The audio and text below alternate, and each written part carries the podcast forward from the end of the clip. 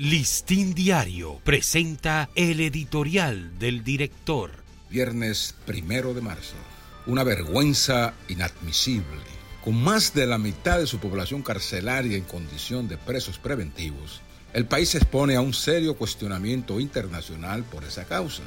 La Comisión Interamericana de Derechos Humanos fue apoderada de una denuncia formal sobre las condiciones inhumanas prevalecientes en el sistema penitenciario dominicano y no se descarta la posibilidad de que, ante la gravedad de la situación, el país sea sentado en el banquillo de la Corte Interamericana de Justicia como presunto violador de derechos humanos. En verdad, es este un drama con ribetes escandalosos que debe merecer un giro de timón en la política penitenciaria que hasta ahora no ha cumplido sus objetivos de humanizar las cárceles. Luego de brillar con sus cárceles modelo, que se tomaron como un ejemplo en otros países latinoamericanos, el sistema luce degradado por las inapropiadas condiciones de espacio y salubridad en que se encuentra la mayoría de los recintos.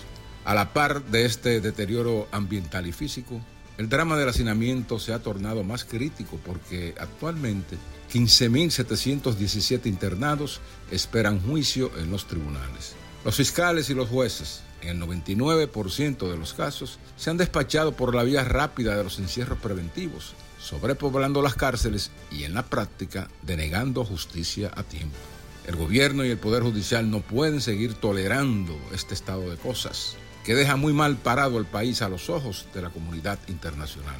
Hay que propiciar un amplio programa de reacondicionamiento de cárceles muy antiguas, ampliar o crear nuevas y acelerar el conocimiento de los juicios en los tribunales. Esto es lo que se ha venido reclamando desde hace años y por inexplicable desidia se ha permitido que el problema haya alcanzado estas dimensiones críticas, lo que constituye una vergüenza inadmisible.